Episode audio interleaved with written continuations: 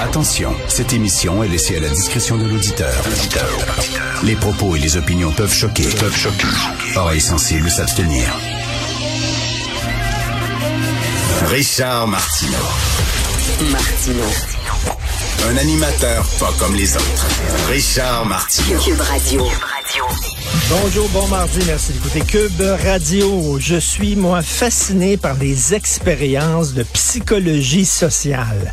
Ça me fait triper. C'est quoi la psychologie sociale? C'est la psychologie des foules. Comment les foules réagissent? Comment l'être humain réagit face à certaines, certains drames, certaines situations? Bon, il y a eu plusieurs expériences de psychologie sociale et euh, la plus connue, euh, ben, en fait, les deux plus connues, c'est qu'on demandait, par exemple, à des étudiants de donner des chocs électriques à quelqu'un. Eux autres pensaient qu'ils donnaient un choc électrique, mais finalement, la personne qui recevait le choc électrique criait était un comédien et recevait absolument aucun, aucune électricité dans le corps.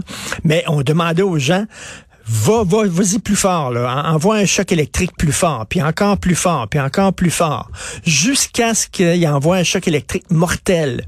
Et ça, ben, ça disait que les gens sont en général soumis aux ordres. Quand tu leur donnes un ordre, quand ils sont euh, euh, dans une position inférieure à quelqu'un, ils obéissent aveuglément aux ordres qu'on leur donne indépendamment de l'ordre, même si l'ordre est complètement débile, les gens vont obéir aveuglément. Ça explique peut-être, il y a des gens qui disent, ça explique peut-être les phénomènes comme le nazisme, le fascisme, etc. Bon, ça c'est une expérience de psychologie sociale. Une autre expérience de psychologie sociale, c'est que ils ont divisé une classe en deux.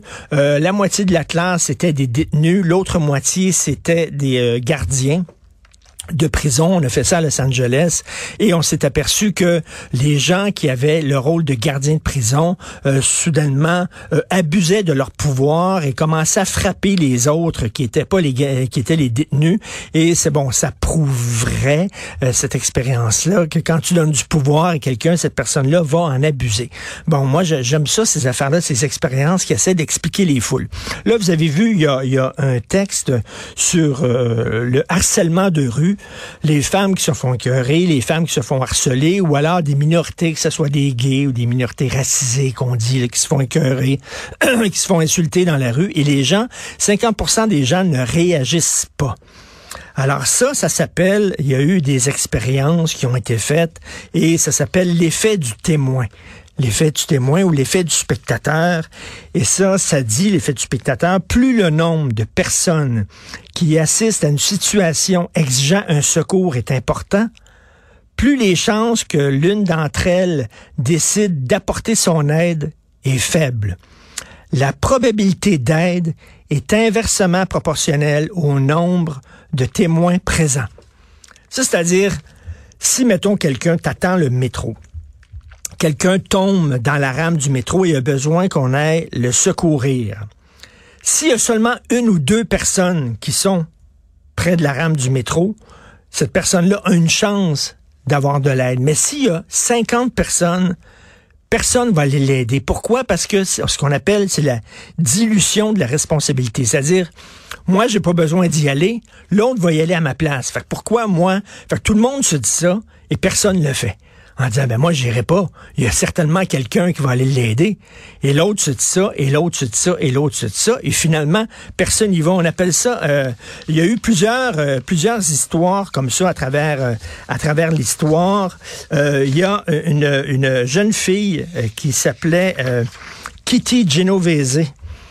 ça s'est passé en août 1993. C'est une jeune fille marocaine âgée de 9 ans qui s'est noyée dans un lac à Rotterdam devant une foule de 200 personnes et aucune personne n'est intervenue pour l'aider. Elle est en train de, de caler, là, elle était dans l'eau, là, à crier à l'aide et il n'y a aucune personne qui est allée l'aider et elle est morte.